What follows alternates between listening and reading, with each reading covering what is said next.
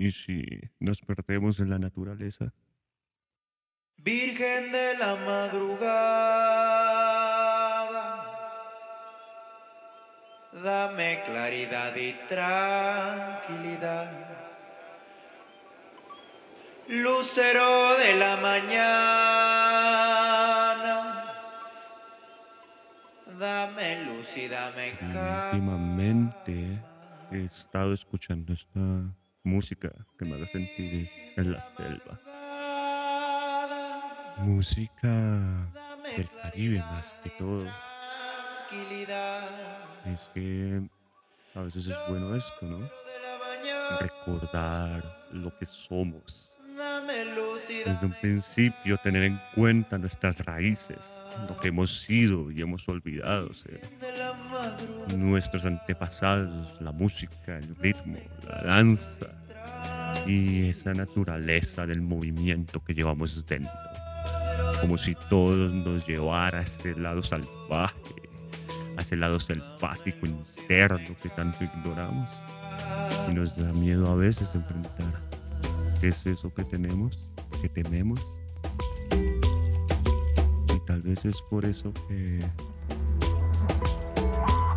olvidamos de dónde venimos y por supuesto hacia dónde vamos.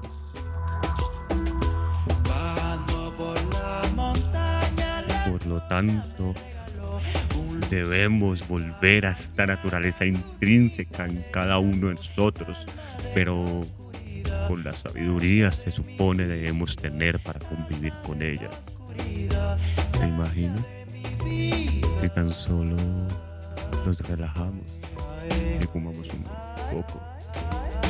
Cierra tus ojos y estás de repente en medio de la naturaleza, entre danzas y tambores, cantos antiguos homenajeando a viejos dioses olvidados, volviendo a ese lado místico y ancestral, el cual se ha venido capando en nombre del desarrollo tecnológico de nuestra nueva era.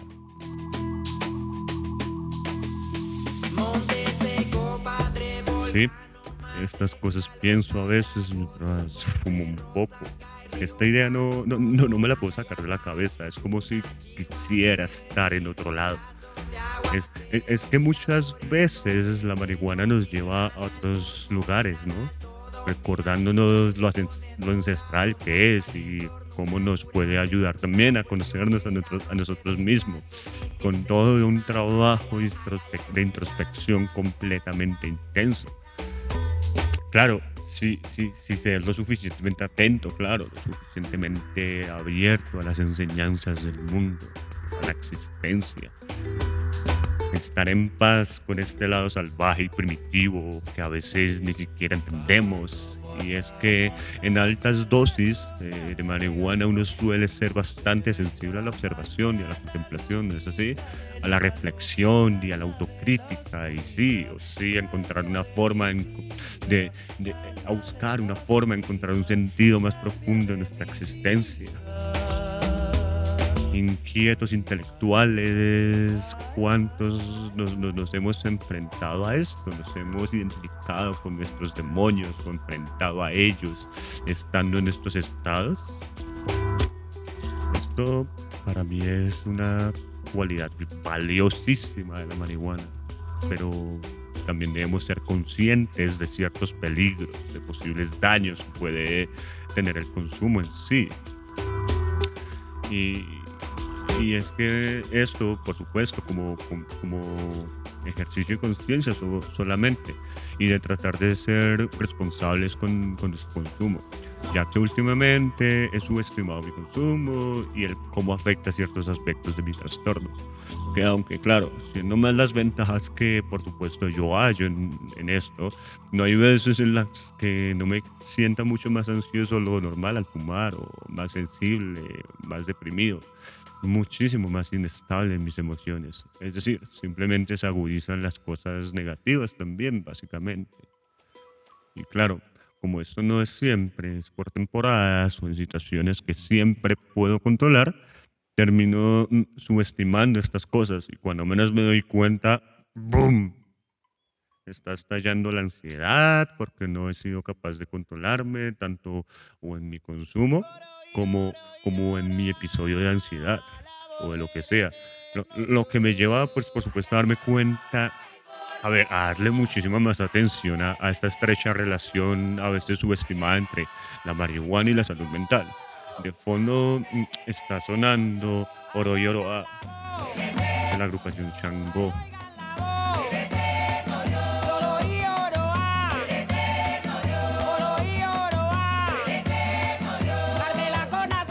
Porque amigos, no nos olvidemos de que en efecto somos vulnerables y estamos un poco frágiles como personas.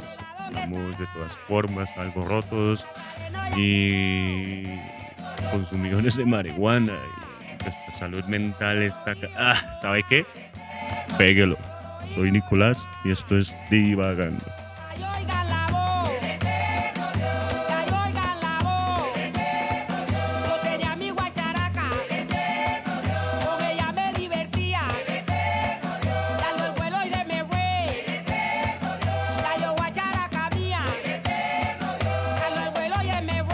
¿Ustedes no, no, no se alcanzan a imaginar lo difícil que ha sido grabar este episodio. O sea, llevo como una semana grabándolo. Y cada vez que lo intento, algo pasa. Se va la luz, problemas de tercer mundo, básicamente. Me llama todo el mundo, nunca nadie me llama en la vida. Y, y justamente todo el mundo me quiere llamar. En fin, no importa. Mire, todos estamos de acuerdo de que, de que hay muchos estigmas con los que carga un marihuanero, ¿no? O sea, desde cosas muy absurdas hasta ya lineami- lineamientos más fundamentados, como en este caso referentes a la salud mental. Eh, sí, sí, así es. O sea, e- esto es un tema que debemos ser, a ver, que debe ser tomado más en cuenta, más en serio respecto a su relación con las drogas y no solo la marihuana, también el alcohol, la cocaína, la dependencia los fármacos, al azúcar. Y, y es que como consumidores debemos dar ejemplo de no ser unos hipócritas que ignoran que tienen un problema. Pero en serio, ¿qué tipo de ejemplo? Es decir, tan siquiera podemos pasar un día sin consumir hierba, muchos de nosotros. No obstante, somos capaces de, con- de- de- a ver, somos conscientes de que se puede llevar una vida plena siendo un usuario frecuente del cannabis. Pero esta visión no nos puede alejar de una realidad de la cual muchos suelen ignorar su veracidad. Y es que eh, las drogas y la salud mental están muy, muy, muy desarrolladas. Eh, eh, desarrolladas. Se me olvidó hablar, perdón. Muy relacionadas.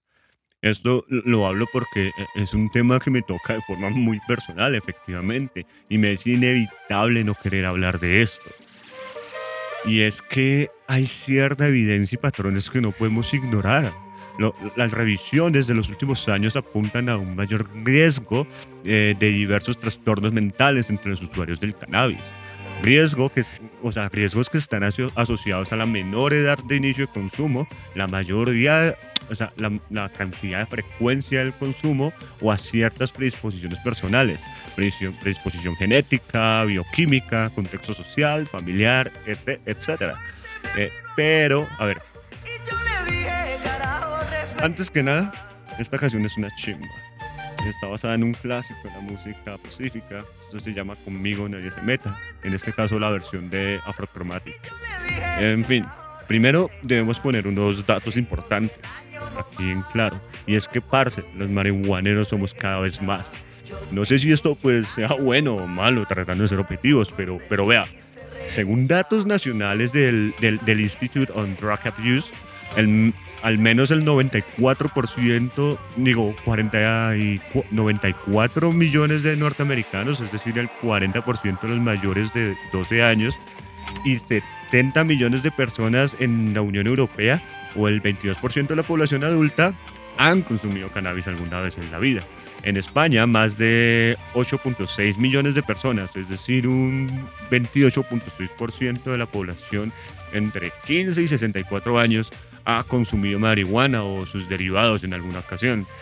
Eh, También sabemos que el, consumo eh, de extracciones y derivados de la marihuana ha aumentado demasiado debido a la facilidad de su consumo entre jóvenes y adolescentes. Es decir, no da pisquero, no da evidencia, pero los efectos a veces pueden ser más, eh, pueden ser más intensos. En fin, a pesar de que, de que su el ratio de dependencia de la marihuana eh, es muchísimo menor que el de drogas como el alcohol o, o el tabaco, eh, en torno a un 9% aproximadamente de los consumidores se vuelven dependientes.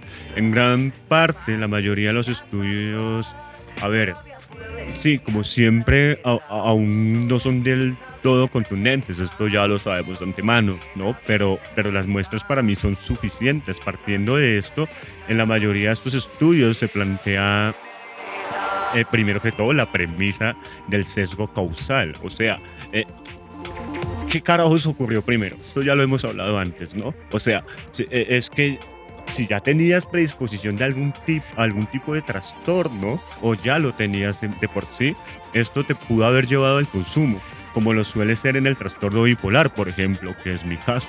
Eh, varias de las consecuencias de este trastorno están relacionados con una personalidad adictiva e impredecible, además de impulsiva, por supuesto. Lo que predispone a la persona a caer en adicciones, siendo el alcohol o la marihuana las más usadas. Eh, un ejemplo de ello eh, lo tomo de, un- estudio de caso en España. Eh, un paciente joven de 23 años, quien la familia lo llevó al psicólogo debido a su comportamiento conflictivo y su consumo excesivo de marihuana. Esto, Gustavo, bueno, así lo, lo denominan, ¿no? Pues para proteger su identidad.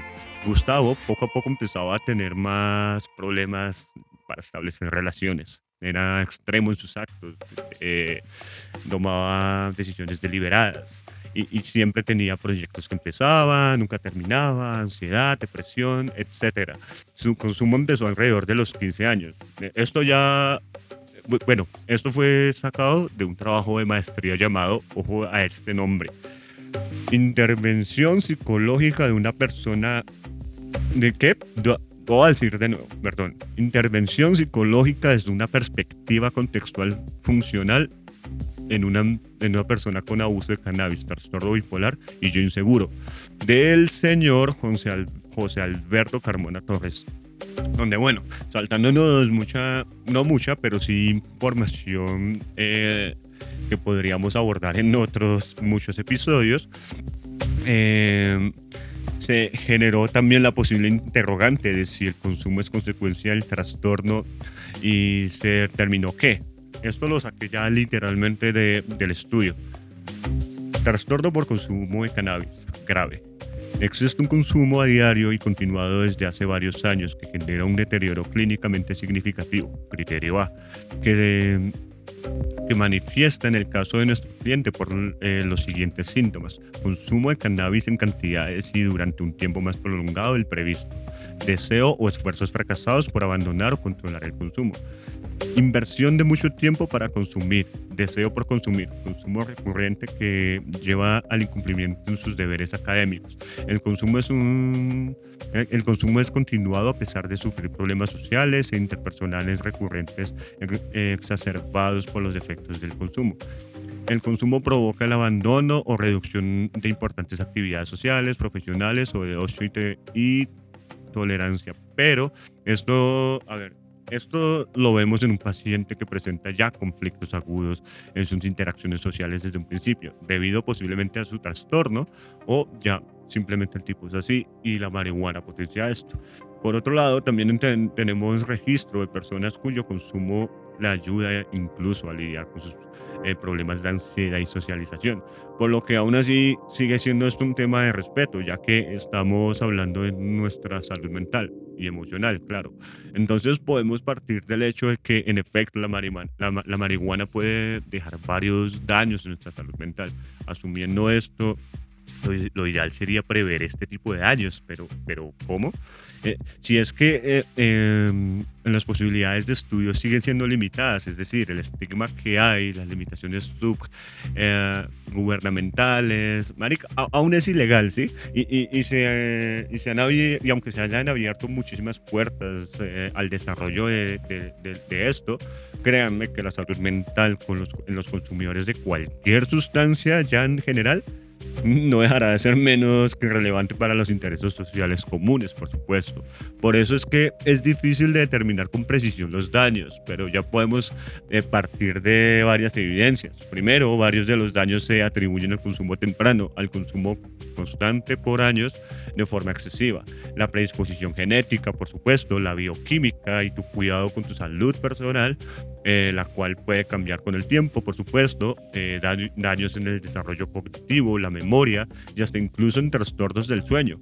Muchos de estos efectos eh, secundarios sabemos que suelen ser temporales en consumidores cuyo consumo haya sido una edad madura y que mm, en adición si tienes predisposición genética a algún tipo de trastorno o a las adicciones, eh, estos serían señales de alerta para tener en consideración ya que se ha podido determinar en diversas ocasiones la relación que este background tiene con los brotes psicóticos.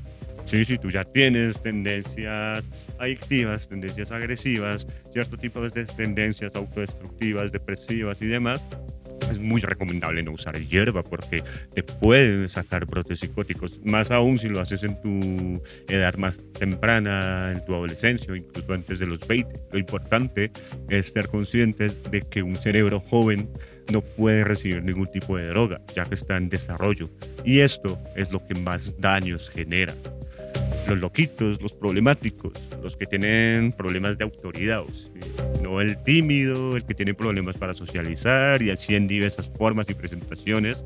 He conocido consumidores estigmatizados por algunos de estos estereotipos. También varios de estos he conocido que simplemente van más allá de un consumo recreativo. Hay infinidad de casos en los que la marihuana no solo ayuda, eh, ha demostrado efectos negativos en brotes psicóticos, en problemas de, personalidad, en problemas sociales, en, problemas de interacción social, de interacción de pareja, incluso en la comunicación, cosa que hablaremos después y que en efecto he visto reflejado en mí, ya que problemas de comunicación he tenido des- desde antes. Y este capítulo, más que señalar, es simplemente atacar algunas de las desventajas o de los mayores problemas que puede tener el consumo de las drogas, o en este caso, por supuesto, de la marihuana, es tratar de ser consciente de todo esto y cuidarnos un poco, ya que nuestra salud mental y nuestra salud emocional puede llegar a ser bastante vulnerable y tal vez un día estos no volvamos a ser los mismos. Muchas gracias. Esto fue Divagando.